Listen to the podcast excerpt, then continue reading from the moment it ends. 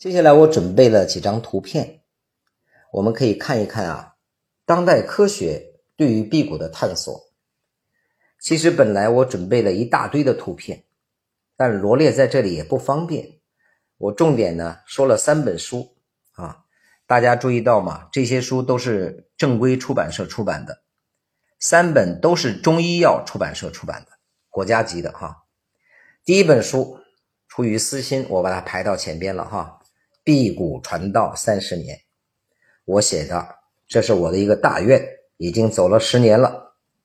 第二本书呢，奇特的断食疗法，这个呢是日本的医学专家甲田光雄写的，啊，也是由我们的中医药出版社出版的。第三一个呢是唐山医院的张吉星大夫写的，叫断食综合疗法。他把电断食和针灸推拿结合在一起，分析了大量的临床案例。但是你知道，现在你跟一个医生坐在一块儿，你跟他说有这几本书，第一他不看，他也不屑于看。你跟一个媒体记者坐在一块儿，你说因为有这些书，所以我可以讲讲这个事儿吧？No，各个平台不能叫各个平台，有些平台还是极力在封杀。因为一提这个词，他就说是涉及宗教啊，所以这是当代科学对于辟谷探索的这个叫先遣部队吧，就写了这么几本书啊，很荣幸我也是其中一个。接下来这张图片就是苏州大学和北京药中堂的签约仪式了啊，这是发生在去年六月份的事情。王建荣教授呢？是美国归来的华人，是我们国内在血液研究方面最顶级的人才之一。呃，中国第一届叫自噬大会，在大连就是他来发起，并且邀请了日本的诺贝尔奖得主，那个叫什么名字来着？大玉良典啊，来到国内来讲关于细胞自噬。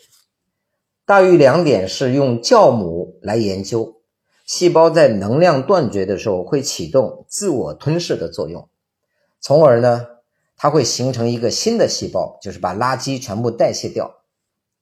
但他没有在动物和人类身上做实验。王建荣教授，我们这个团队开始用大量的学员、志愿者的血液样本来做分析，确实证明啊，参课之前、参课之后。它的什么白细胞、红细胞、中性粒细胞、嗜酸细粒胞等等这些哈，会很好的改观，所以也期望我们这次合作能够给中国的这个辟谷行业啊，能够大张旗鼓的产业化来做一些贡献。好，这是它的科学分析。那接下来我们花一点时间哈，大家可以看手机上方的图片。我为大家准备了几张对比效果比较明显的图啊，这方面图片我们一搜就是一摞，但今天放这个放多了，你也不一定有兴趣哈，时间也有限，大家直接视觉冲击一下。先看看第一张，看到这是谁吧？左边坐在这里的这个人就是我，这是十年前的我，是在山西晋城晋祠那边拍的。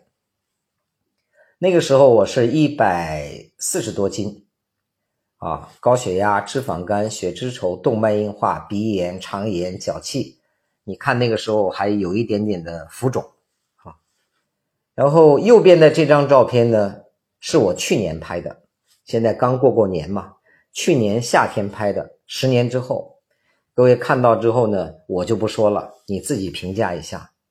第一个瘦了二十斤是有的。